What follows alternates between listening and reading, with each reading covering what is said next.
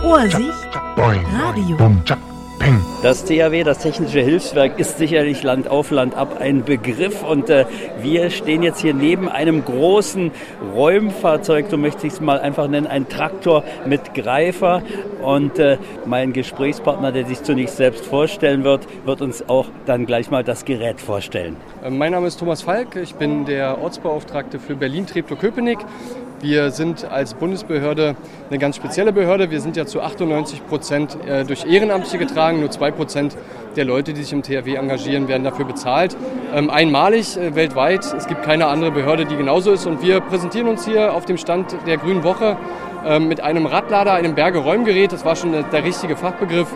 Ähm, und mit einem solchen Gerät, mit den verschiedenen Anbaugeräten, die wir dazu haben, sind wir bei verschiedenen Einsatzszenarien dabei, äh, Brandbekämpfungsunterstützung für die Feuerwehr, ähm, um Strohballen oder Heuballen auseinanderzuziehen oder in die brennende Scheune zu fahren, um Sachen rauszuziehen, damit es einfach schneller und besser gelöscht werden kann. Wir sind in der Forstwirtschaft äh, dabei, um Brandschneisen zu schlagen, ähm, um einfach auch bei der Brandbekämpfung dort zu unterstützen. Also es ist ein sehr universelles Einsatzgerät, mit dem wir sehr viel anstellen können. Sie sind seit mehr als 20 Jahren ehrenamtlich dabei und wie Sie mir in einem Halbsatz, einem Nebensatz gesagt haben, sind Sie auch inzwischen auf jeden Fall hauptamtlich dabei.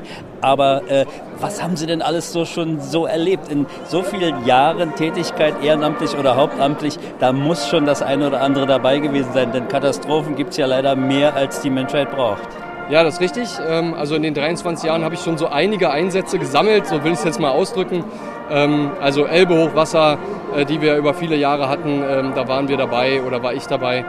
Genauso wie Waldbrände hier in der Region oder auch in Brandenburg generell. Ich war G7-Gipfelunterstützung, auch da ist das THW unterwegs, Flüchtlingskrise, Corona, all da haben wir überall geholfen. Ähm, also es bleibt nicht aus. Ahrtal logischerweise auch äh, ein Einsatz, wo ich beteiligt war, der größte Einsatz des THWs in der Geschichte.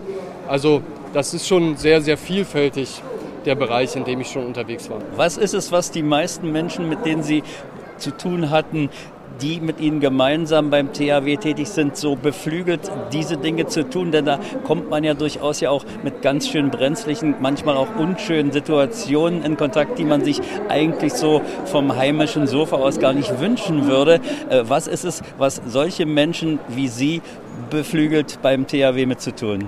Es ist äh, ein guter Mix aus ähm, der Tatsache, dass die Leute ganz gerne helfen wollen und äh, sagen wir mal gerne auch was zurückgeben wollen. Viele suchen natürlich auch einen Ausgleich zu ihrer Bürotätigkeit, ähm, also einfach ein sinnvolles Hobby. Ähm, es ist auch die Gemeinschaft, ganz klar. Man, man kommt da in, äh, in, in, seine Dienststelle, in den Ortsverband, in dem man eintritt, äh, in eine Gemeinschaft rein, die sich, die gewachsen ist, weil man natürlich viele Sachen erlebt, die nicht so alltäglich sind. Ähm, und äh, ja, die, diese Gemeinschaft, die macht es auch äh, aus. Man feiert viele Feste zusammen, Ostern, Weihnachten, Geburtstage und so weiter. Das macht das Ganze eben dann so wertvoll. Nun kann man ja Ihre Tätigkeit im Besonderen überhaupt gar nicht planen. Man hofft ja immer, man ist so wenig gefordert wie möglich in Sachen Katastrophen. Aber äh, was haben Sie Planbares noch für dieses vor uns liegende, noch ziemlich neue Jahr so vor sich beim Verband, beim THW? Und äh, wie kann man sich an Sie wenden, wenn man mittun möchte? Ja, was, was haben wir noch vor? Also klar, die Einsätze, die können wir natürlich nicht planen. Äh, die kommen, wie sie wollen. Gerade heute Morgen um 5.20 Uhr hat mein Telefon wieder geklingelt, weil in Oberschönewein eine Halle brennt. Ähm, da sind wir dann wieder mit dabei.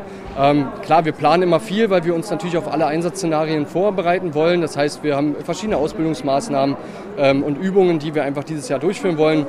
Ähm, wenn man mitmachen möchte, dann einfach zum äh, regional zuständigen Ortsverband gehen. Ähm, wir haben in jedem Landkreis mindestens einen Ortsverband vom THW.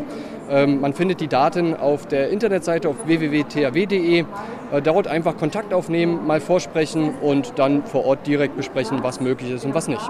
Schlussfrage von mir, wie ist das eigentlich mit der Frauenquote? Die Frauen sind ja insgesamt all, überall stark am äh, stärker werden. Äh, ist das auch beim THW zu merken?